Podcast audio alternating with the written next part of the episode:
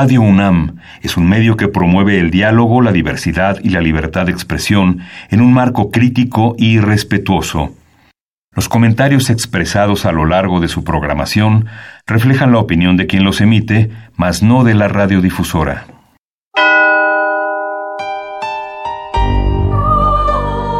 Abrazados por la luna para morar en la oscuridad y explorar los misterios al interior de cada uno de nosotros.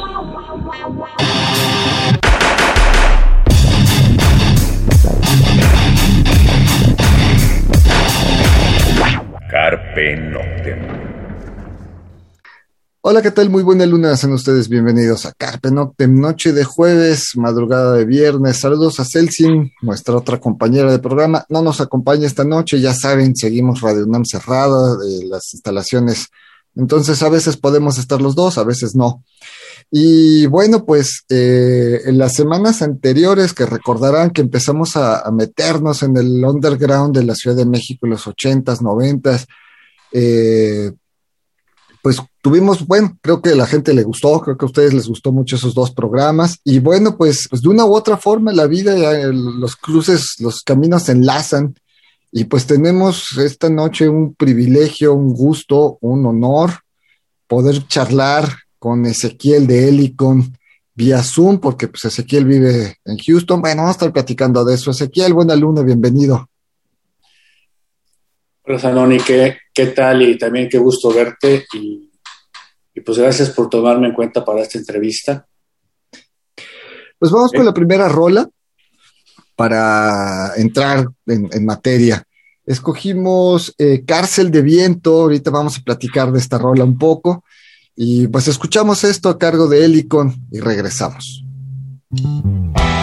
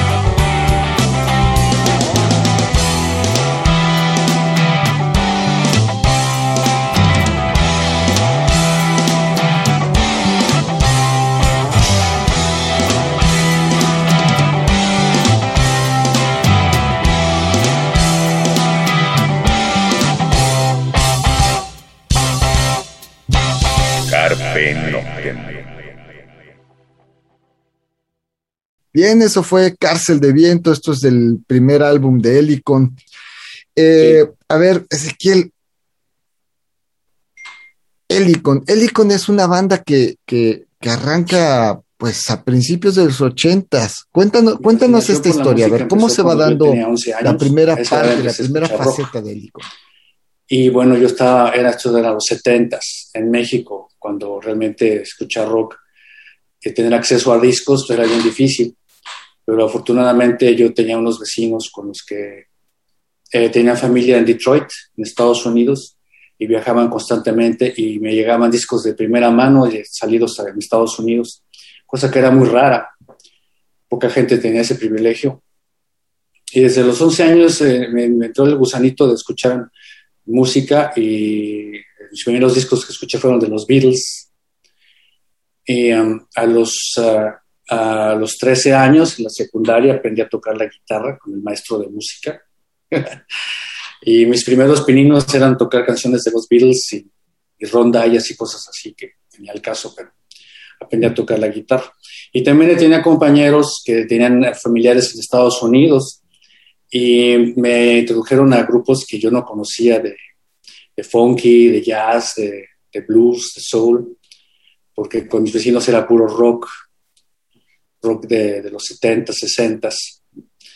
Y bueno, todas esas influencias, ah, eh, a los 13 años yo ya quería tener una banda de rock, quería dejarme el pelo largo. Yo comentaba con mis compañeritos cuando pues, realmente en esa edad pues ni al caso, ¿no? era así como se tomaba así como de broma, pero yo me lo tomaba muy en serio, ¿no?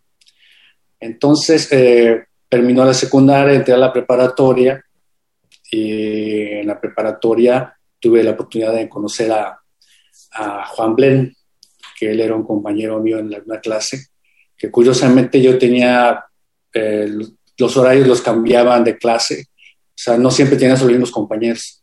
Y a Juan solo lo tenía en una clase una vez a la semana. Entonces realmente nos veíamos poquito. Pero pues esas cosas que pasan, comentamos de música y comentamos que yo quería hacer un grupo y él también. Él quería tocar la batería y yo la guitarra.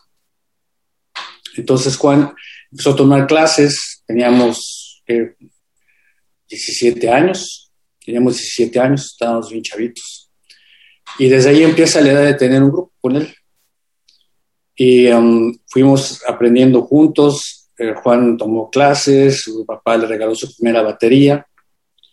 Empezamos como dueto y los dos éramos muy melómanos y muy musicales, ¿no? O sea, platicarte todo el back, back, back eh, toda la base musical que teníamos, que iba digo, desde los Beatles hasta, no sé, Alice Cooper, um, Rush, los Rolling Stones, um, pero éramos más bien progresivos en ese momento. Entonces, nuestra fascinación era Genesis, Yes, eh, Pink Floyd.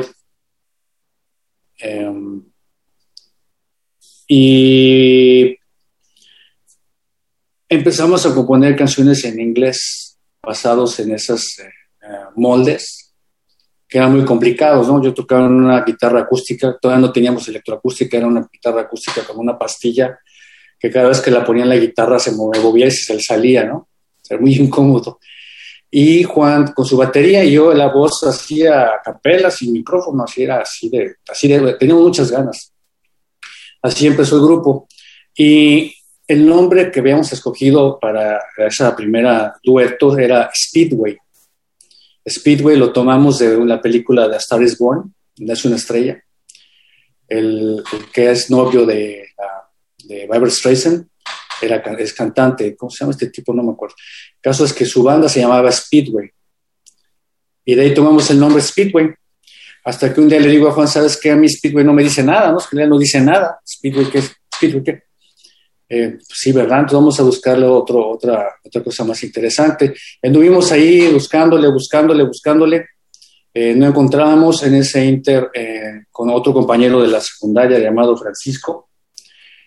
Um, él también tocaba guitarra y tocaba el piano y era un chico con el pelo muy largo que le decían el hippie.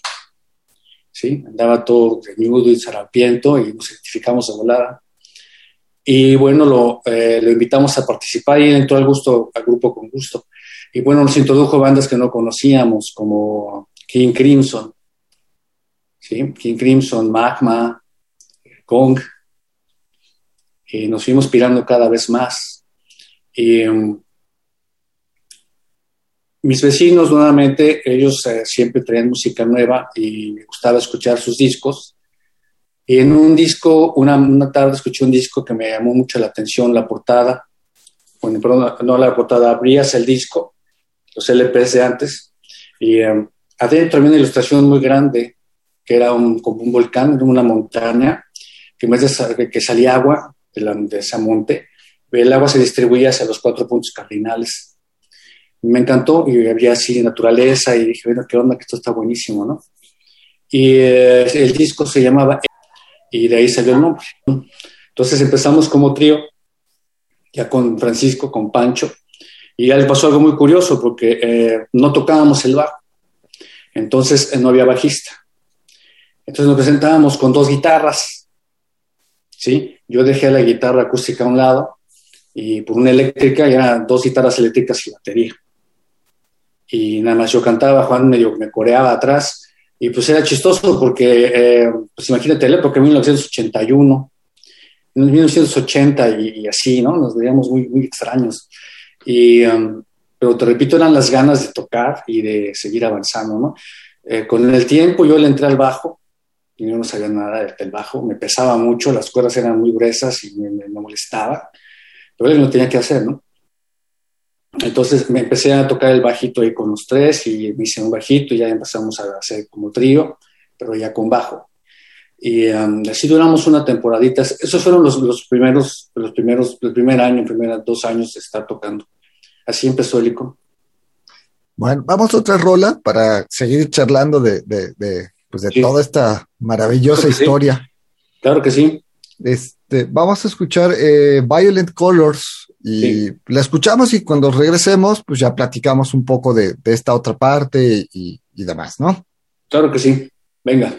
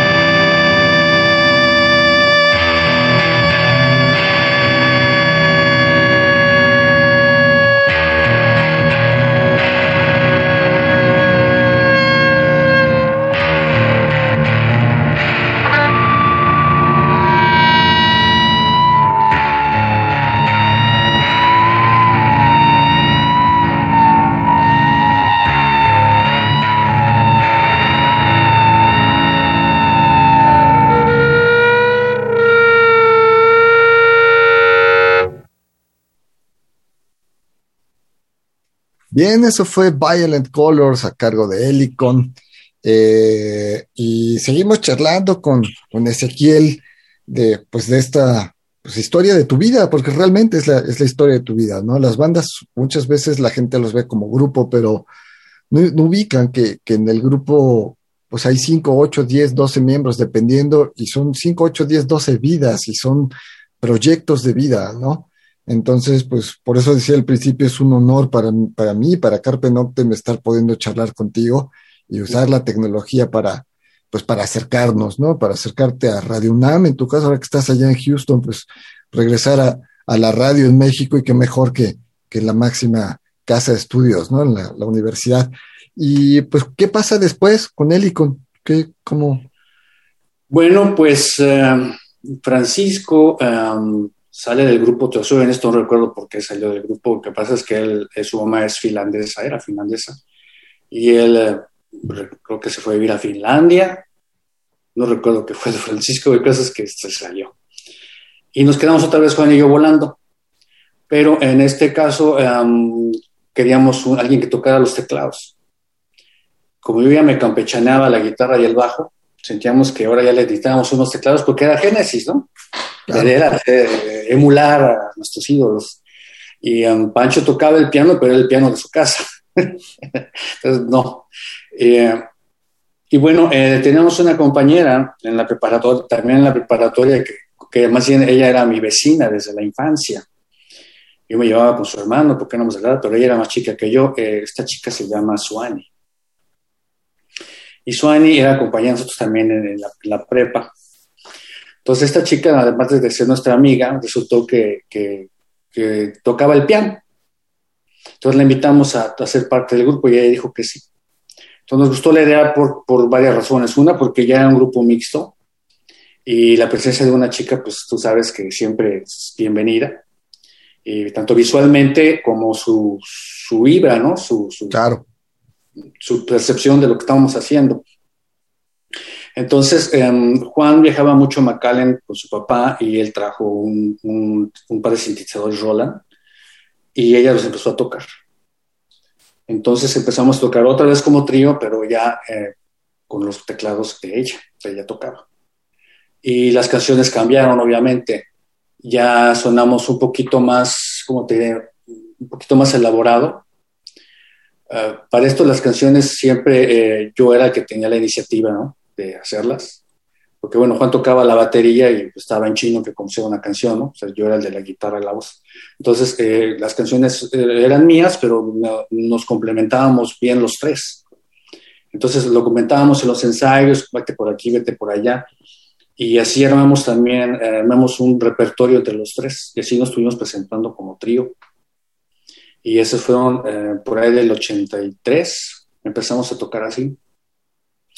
Y um, eran las épocas, como tú dices, donde grabar, tocar, eh, era una verdadera eh, proeza, no habían espacios, lo hacíamos realmente, porque te digo, por el amor a la música y porque nos gustaba, ¿no? Pero también nos gustaba la fiesta, ¿no? Éramos rockeros y te gusta estar este, eh, pues en el rock and roll. Esa fue la segunda versión de Helicon con esta chica hasta ahí y seguía yo cantando en inglés, todavía no le entraba la letra en español. Bien. ¿Qué sucede, digamos, que entre el 85 y, y justamente para llegar a este primer disco, el 92? Eh, después de eso, eh, Juan y yo entramos a la Universidad de Diseño Gráfico. Eh, sapientes de que hacer música y vivir de ello era muy difícil, lo sigue siendo. Eh, la presión de las familias, era otro momento. ¿Sí? En aquella época, el único, el, el, primer grupo que vimos, Juan y yo, eh, muy grande, en vivo, que todo el mundo soñábamos con eso, fue Queen. Pero fuera de Queen, eh, pues que yo recuerde estaba Police, que no pude ir, porque vino por ahí Stewart, no sé.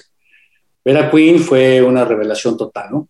Pero bueno, mi comentario es a base de que nosotros como seres humanos normales, que no somos Queen, vivir de la música lo veíamos en China, entonces entramos a la universidad, porque también Juan es muy buen pintor, pinta muy bien, y teníamos la, la cosa artística, entonces en la universidad empezamos a tocar como trío y nos volvimos el grupo de la escuela. ¿sí?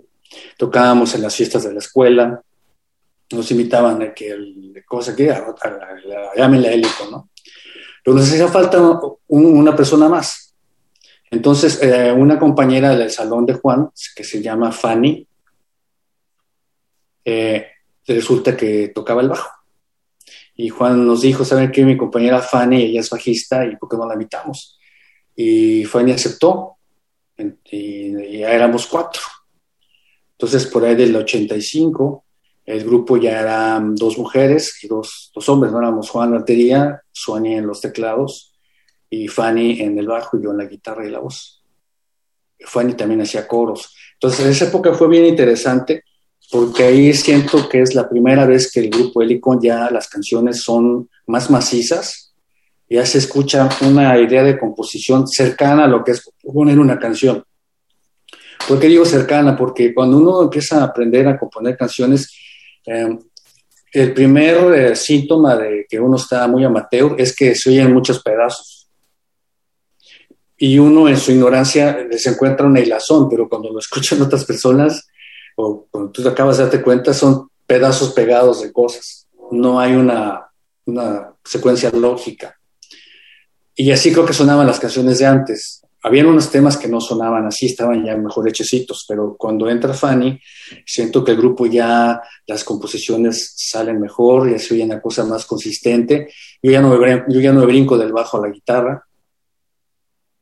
Y esa época a mí me gustó mucho porque además teníamos una muy buena imagen en vivo.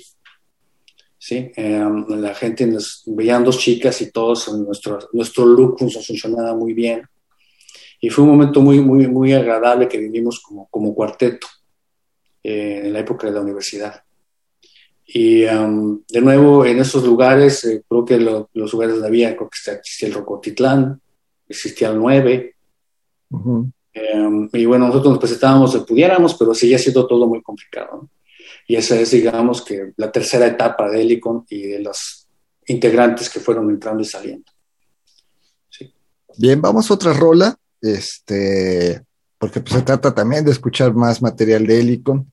Eh, lo que vas a escuchar es La Luz en Silencio, la escuchamos, regresamos y vamos a platicar de, de esta rola y seguimos platicando pues con Ezequiel sobre pues sobre Helicon, que como se están dando cuenta, seguramente había gente que, hay gente que nos está escuchando que no supo nunca la existencia de Helicon, pues hoy estamos platicando con una, pues de los pilares y de los cimientos del, del rock mexicano, ¿no? Entonces, vamos a escuchar esto regresamos.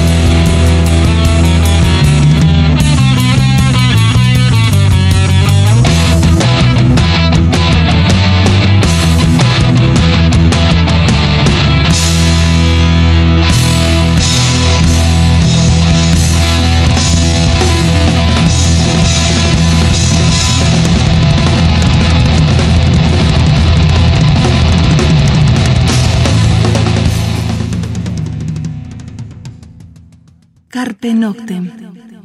Bien, eso fue La Luz en Silencio eh, a cargo de Helicon y seguimos charlando con Ezequiel. Platícanos un poquito de esta rola.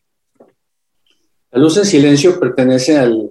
Hace rato comentabas que era el primer disco, pero no fue el segundo. Ok. Este es el 97. ¿sí? Este disco eh, es mi, mi, primer intento serio de hacer rock en español, rock en tu idioma. Eh, y que tiene una historia interesante porque um, cuando grabé el primer disco con Rogelio del 92, um, um, las personas de Discos Culebra, ¿si ubicas Discos Culebra? Sí, claro, por supuesto, el subsello de BMG Ariola. El cassette que saqué con la disquera eh, les llegó a sus manos de ellos y me llamaron y me dijeron que me querían contratar para Culebra, que necesitaban ellos una, una banda como Hélico, así de arquetona, que no tenían y que ese disco les gustaba mucho. De hecho, me ofrecieron eh, contratarnos, contratarme, porque yo estaba solista, ¿no? Que ya, ya llegaremos a ese punto, ¿no? que ya me quedé solo, pero no hemos llegado. Que yo estaba como solista y Rogelio realmente le estaba con el ansia y no era parte de Hélico. Él trabajó conmigo para hacer el disco ya. Y me querían contratar y me ofrecieron que si entraba, eh, grabaríamos de nuevo el disco, y así muy, muy llamativa la, propuesta. Sin embargo, el único, eh, pero, o digamos, la única eh, requisito que me pedían era que lo tradujera todo al español. Ese disco son nueve temas, de los cuales siete son en inglés y dos en español. Entonces, eh, yo les dije que me encantaría hacerlo, pero que ese disco había sido concebido en inglés y que si yo cambiaba las melodías de un idioma a otro, corría el riesgo de que no sonara igual, que no les iba a gustar ni a ellos ni a mí, ¿no? Y, um, y ellos desearon, ¿no? Me dijeron, no, no, no, hazlo, vamos a hacerlo, pero yo la verdad, eh, también hemos llegado a ese punto, pero para mí el rock es, más bien, en, en primera instancia es el rock este es en inglés, ¿no? Más que en español. Y ya explicaré por qué. Pero en el caso de que estas personas me dijeron, hazlo en... Uh, hazlo en español, yo no quise. Y bueno, esa es una decisión que no sé si hasta la, la, la lamento, porque esa era mi, entrada a Culebra, a Discos Ariola. ¿no? Pero el caso es que les dije, bueno, pero estoy haciendo un segundo disco, no lo quieren oír. Y ese es el de Sitios Ocultos. Y la canción de La Luz en Silencio era, era parte de ese disco. ¿Sí? A mí esa canción siempre me gustó, la tocábamos en vivo. Pero um, todo ese disco salió a raíz también en español de gustar a la disquera Culebra para entrar como esa banda dark. Sin embargo, ese segundo disco ya no les gustó como el primero. Y ya no pude entrar. Entonces yo me quedé en la misma disquera en la que estábamos, que era Opción Sónica, el sello. Y cuando grabamos el disco, eh, el disco tiene muchos colores, tú lo conoces, o hay canciones que son medio más pop, otras son más este, alternativas, la Luz en Silencio es una canción como tipo hard rock. Y um, los, eh, los cuates que produjeron el disco, que eran de Jerry Rosado de Consumatum Est y Carlos Valrame, también de Consumatum Est, eh, junto con Enrique, eh, eh, perdón, Marco Damilans, todos opinaron que la canción estaba muy fuera de, del contexto. Y me insistieron en que no la metiéramos en el disco y no la metí en el disco. Entonces ahí se quedó la canción guardada durante, uy, pues desde el 97 hasta acá. Y yo nada más la oí y la oí y decía, no, esa canción la tengo que sacar. Entonces, eh, hoy por eso la escogí esta noche, para que su debut en los medios, porque esa canción realmente estaba guardada ahí y olvidada. Digo, aunque la tocábamos en vivo, no se grabó. Entonces, eh, la canción, la, esta me gusta mucho en particular porque la letra es para mí de las, siento que de las mejores letras que he hecho habla de un momento en la de que la canción es una, una propuesta de salir de la oscuridad en la que a veces vivimos las personas a la luz, ¿no? De dejar esos prejuicios y esas eh, malas vibras o esas malas vivencias de lado y salir y tomarse como una segunda oportunidad y, salir adelante. Y la canción además, eh, como es un hard rock prendido, es muy demandante la voz es como una exigencia, yo como que se lo exijo a la, a la persona que la está escuchando. Y por eso se llama la luz en silencio, es como esa, esa luz que tenemos guardada y hago una comparación muy, muy interesante que es eh, pues, eh, la luz que no suena, pero está guardada como un silencio. Es un juego de palabras y me gustó mucho. De hecho, hay una pintura que hice con ese nombre y es la que le da la portada del disco que, que ahorita está en el CD para ese disco. Es La luz y silencio, también la, la portada que hice. Y para mí es muy, muy, muy, eh, muy representativa esa canción. Eh, Ezequiel, el tiempo nos va comiendo un poco. Eh, vamos un poquito más rápido, del 88 al 97, 98. ¿Qué sucede en la, trayectoria del Icon, aparte de dos discos, obviamente? Viene, empieza a ponerse mejor la cosa. Eh, Fanny sale por razones que la chica ya no se sintió a gusto. Ella decide irse a hacer, no sé si fue con otra persona, la verdad no recuerdo y buscamos otra persona y en su lugar entró Osvaldo de León. ¿Sí? Osvaldo de León era una persona que no conocíamos, pero nos gustó mucho tocaba, era muy buen músico. Eh, y de volada se integró al grupo. Y con Osvaldo es cuando ya él y con ya ahora sí te puedo decir que las canciones ya sonaban a canciones. Ya, ya yo mejoré mucho como compositor y las la influencias de él y todo. Y em, con él eh, em, el grupo ya sonaba mucho más macizo, seguimos tocando en la universidad, eh, nos empezaba a ir eh, mejor, tocábamos en más partes. Em, eso fue lo que pasó cuando entró Osvaldo. Suani se va a estudiar aviación, deja el grupo, nos quedamos como trío. Em, después, no recuerdo por qué Osvaldo también se sale, y nos quedamos otra vez Juan y yo finales de los ochentas. Y es cuando ahí hay un break, eh, que también ya hablaremos en otro programa, como habías comentado, eh, donde eh, el ICON, pues, por no tener integrantes, buscamos una persona otra vez, como siempre buscamos Juan y yo los integrantes, y en este caso pusimos un anuncio en, la, en el Ágora de Insurgentes, y la única chica que contestó fue una chica que se llamaba Peggy, que resultó tener un proyecto que se llamaba Alquimia y ahí es un momento donde dejamos toda esa evolución de Helicon que habíamos logrado hasta allí, que la verdad nos había tomado muchos años, pero no le vimos, eh, como te diría, no le vimos de momento un futuro inmediato. Y cuando eh, esta chica nos, nos, vimos que tampoco entraba, Alquimia y Helicon no tienen nada que ver. Eh, Juan y yo, ella nos invitó, no, bueno, si no va a tocar con ustedes, ¿por qué no te tocan conmigo? Entonces eh, le entramos al proyecto de ella y formamos la primera versión de Alquimia con, esta chica. Y con ella tocamos como, como un par de años. Pasaron muchas cosas que ahorita no voy a platicar, pero eh, hubieron muchas buenas vivencias. Y entró el rock en tu idioma.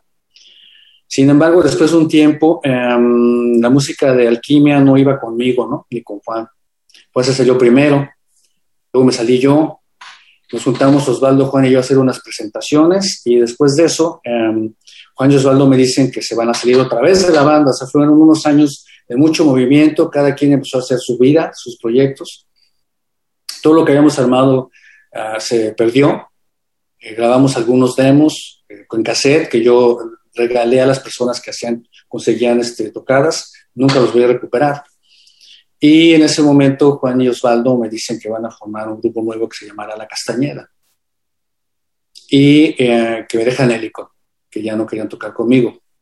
Entonces yo me quedo solo, eh, completamente solo, me quedo en el limbo, sin saber a dónde ir, sin saber qué hacer, muy sacado de onda, la verdad, porque ya Alquimia ya había encontrado otros, otros eh, integrantes, no me identificaba realmente con su onda, me quedé volando. Es cuando eh, una chica que trabajaba con, con, con, Peggy, que era fotógrafa, una chica que era fotógrafa de la revista Sonido, Patricia, eh, la conocí, eh, fuimos pareja durante una buena temporada, y esta chica me, me, me empapó del, del post-punk, ¿no? del new wave, de la música oscura inglesa, ella sabía mucho de música, me encantaba su, manera de ser, ella era muy arquitectona y así, con cadenas y así, me gustaba mucho. Y ella me introdujo con bandas que yo no conocía, ¿sí?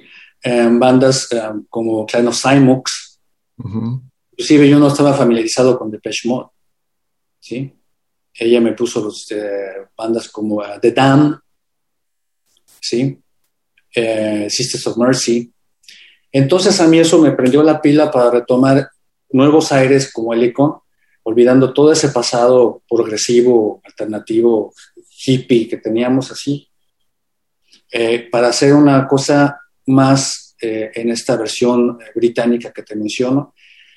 ¿sí? Entonces eh, me voy por primera vez a Europa en, el 91 y ese viaje a Europa con mochila de espalda terminó en Londres.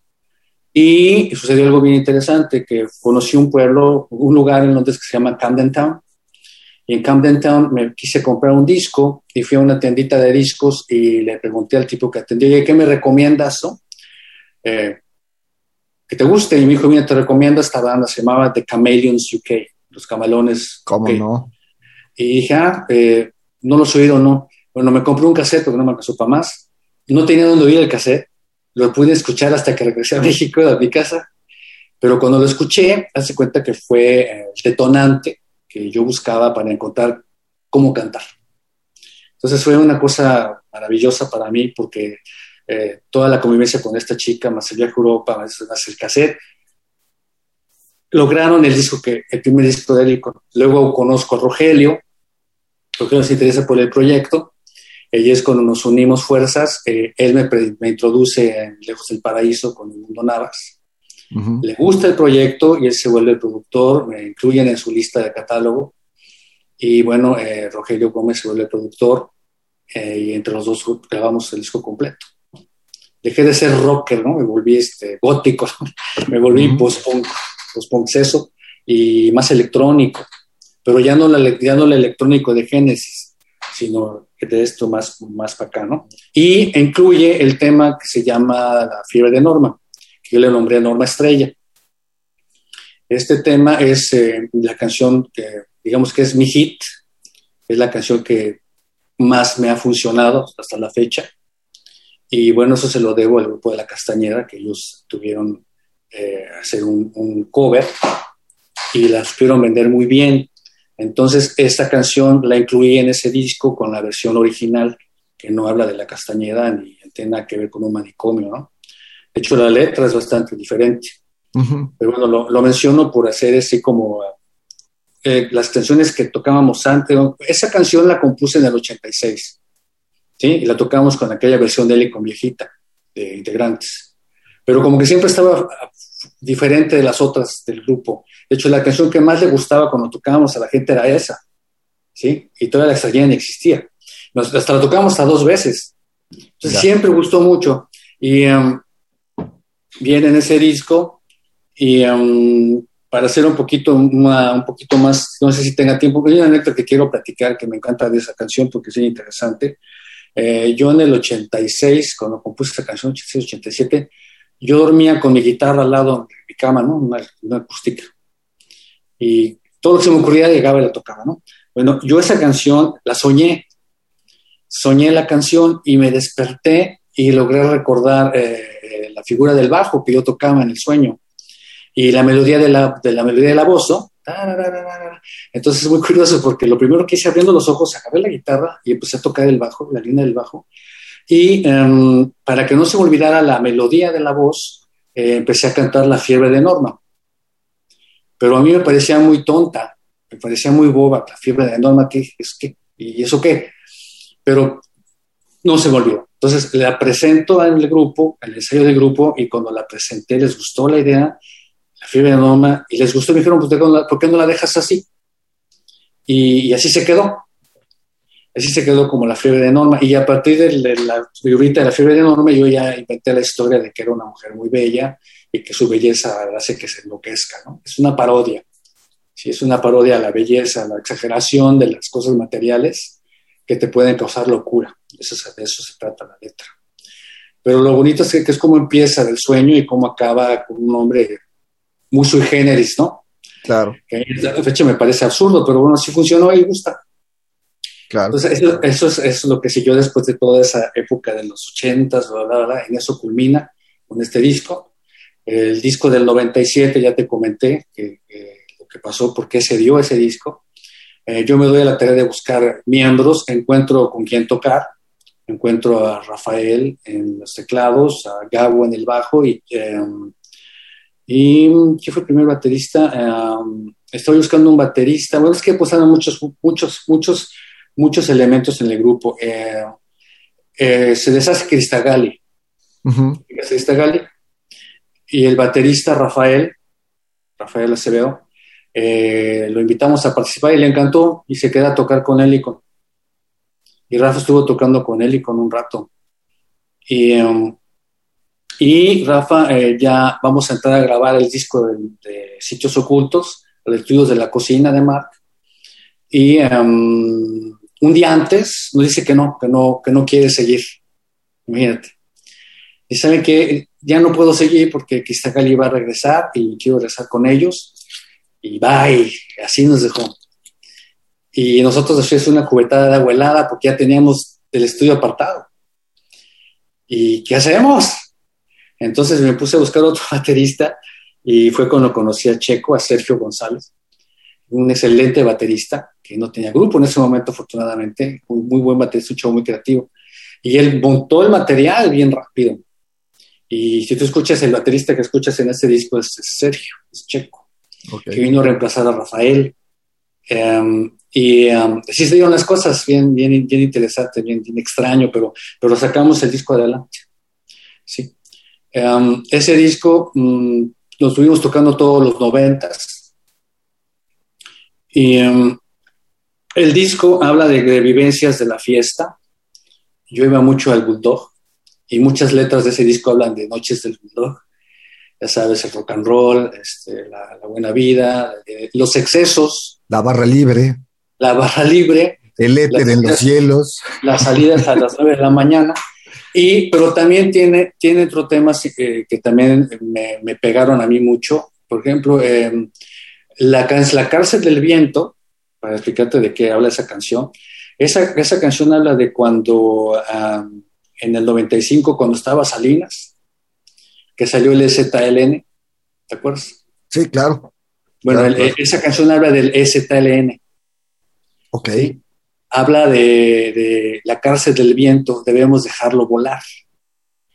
La cárcel del viento es otro juego de palabras, ¿sí? Porque pues, no, tú puedes meter el viento a la cárcel, ¿sí? Es algo que, eh, fluye, como el viento, pero que está atrapado de una manera simbólica por las rejas de la, de la cárcel y es el momento de que, sea libre. Entonces, eh, eh, a mí eh, me inspiró, yo no soy del STLN, ni, no, sé por qué me dio la inspiración, y de eso, de eso habla la letra, em, de, de, liberarnos del yugo de, de, los, de los opresores, eso es la cárcel del viento. ahí en el 99 se deshace el grupo, todo el mundo se va a volar, unos se van a estudiar, unos, uno Checo se fue a Cancún, el otro se fue a dar clases de inglés con la familia, tuvo hijos, ya estábamos más viejos todos y bye, ¿no?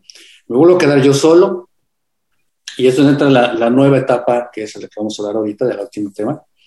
En el 2006 eh, decido moverme de Estados Unidos, de, perdón, de México, que yo vivía en Playa del Carmen, a Estados Unidos, por la invitación de un amigo, me invita a visitar Houston y me dice, a ver, a lo mejor te gusta, ¿no? Y vine y me gustó. Entonces, este, desde ese entonces me quedé aquí y una de las razones por la que vine aquí es eh, por buscar un ambiente musical y un sonido eh, de rock más, más auténtico que el que teníamos en México. México, el mexicano nos llega de rebote, es lo que yo siempre he dicho, el mexicano nos llega de rebote de Inglaterra, nos llega de rebote de Estados Unidos, o sea, no, en México no nació Jimi Hendrix, ¿no? ni, ni Jim Morrison, me explico, ni, ni, ni John Lennon. O sea, todos somos copiados, me explico, ¿no? Entonces yo quería vivir en un, en un, país donde sí la gente nacía rocker, ¿no? Donde vienen cosas así. Y Texas es un estado donde han salido grandes rockeros como Janis Joplin, por ejemplo. Yo vivo a dos horas y media de donde nació. Entonces, eh, también esa fue mi, mi, onda de quedarme aquí. Entonces me di la tarea de involucrarme con bandas, conocía un montón de bandas, bandas de Austin, de otros lugares de Estados Unidos, de Nueva York, de Los Ángeles, músicos locales, hay muchos, hay un movimiento no enorme, pero sí un movimiento de rock. Eh, y ya que me empapé muchos años de esto, eh, mm, debido a los, a los medios musicales, a los medios de comunicación que tenemos ahorita, como estamos viendo tú y yo ahorita, y saber que las plataformas están disponibles, fue que lo que me animó a sacar un disco nuevo, ¿sí? De que ya no tenía yo que tocar en vivo para que las canciones se escucharan, que si yo tenía plataformas podía poner mi música a nivel mundial, todo lo que ya sabemos, ¿no? Videos en YouTube, el Facebook, etcétera, etcétera. Entonces, eh, eso también me animó mucho a hacer este disco. Este disco de 2019 lo empecé de cero, después yo estaba totalmente oxidado, me tomó cuatro años armarlo, empecé de cero total, armé 30 canciones, de las cuales se quedaron solo ocho, ¿sí? Yo estaba tan frío que mi voz no me gustaba, y como que decía, y yo supe que tenía que ser una reinvención total, ¿no? O sea, que no sonara a todo lo anterior.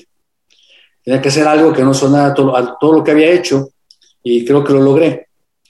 Eh, suena diferente a los otros discos. Entonces contraté a un cantante de aquí, un chico nacido aquí, que se llama Thomas, y él es muy buen cantante, él, él canta en bandas de heavy metal, entonces su banda es más gritona, pero conmigo, digamos que tuvo una Mm, él nunca había cantado una, canciones como las mías y fue un aprendizaje mutuo, ¿no?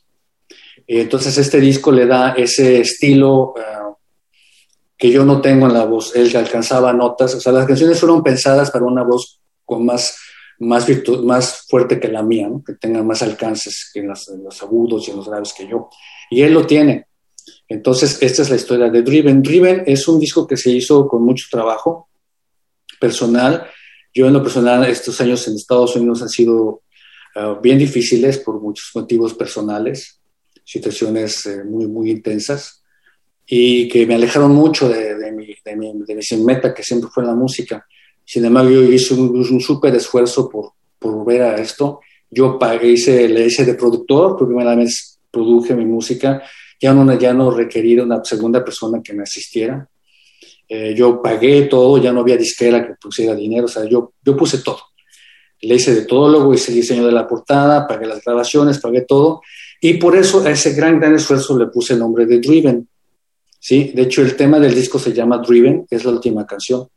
Y el driven es una expresión acá en Estados Unidos que driven, estar driven es estar con la pila, ¿no? O sea, que tienes la onda de lograr la meta que te propongas. Y yo estaba totalmente driven y por eso le puse así al disco, Driven. Y uh, esta canción que vamos a poner para cerrar uh -huh, esta, uh -huh. eh, esta eh, entrevista. Esta entrevista, esta canción se llama uh, Everything's Falling, todo se cae, y la canción habla de, um, del momento histórico que estábamos viviendo y seguimos viviendo, de que el mundo se está cayendo a pedazos y que lo está cayendo a pedazos ante los ojos, ¿no? Problemas ambientales, sobrepoblación, diferencias sociales, de hecho, de, eso habla la letra. Y, pero si tú escuchas la canción, lo habla de una manera como alegre, ¿sí? Es eh, como que me estoy burlando. y, esa es la intención, como que de una manera burlona, que sea algo muy trágico que está pasando. Sí, esa es el, la, la, onda de esta canción. Y Ezequiel, el tiempo se nos fue, pero antes de, de, de irnos a la rola, tú estás preparando material nuevo. Así, sí. rápido, cuéntanos, así. Uh, rápido. Eh, decidí regresar al post-punk y al, aquí estoy haciendo un disco de 13 temas donde estoy cantando otra vez yo, porque los, mis seguidores quieren escuchar otra vez mi voz y me lo han dicho. Estoy cantando otra vez yo, estoy trabajando en el disco, ahorita llevo avanzados 8 temas, mi meta son 12 o 13. Es un post-punk oscuro, eh, New Wave, Dark New Wave, y con tintes eh, de rock alternativo por ahí lo menos posible. Y me está quedando, me está gustando mucho y este es así otra vez una reinvención. Es como retomar lo que empecé en el 92, pero más actualizado y, y um, diferente al disco de Driven. Me gusta que cada disco sea diferente. Y pretendo que este disco salga para, la, para mediados de este año, si tengo suerte, para junio o julio. Espero que ya estén las plataformas y tal vez hasta el CD.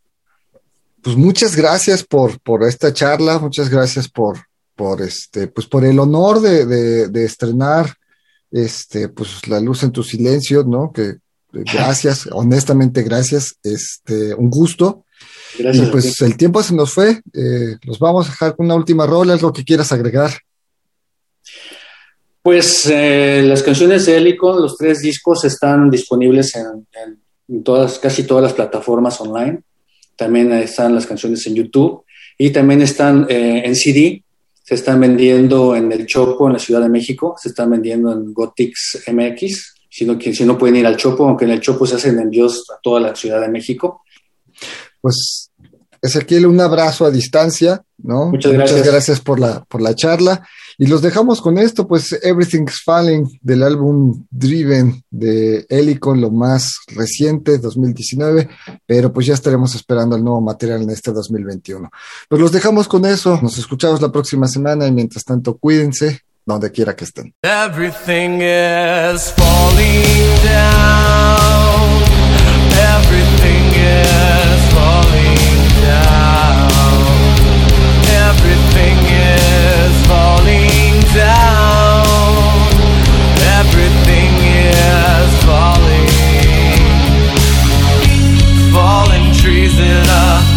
need a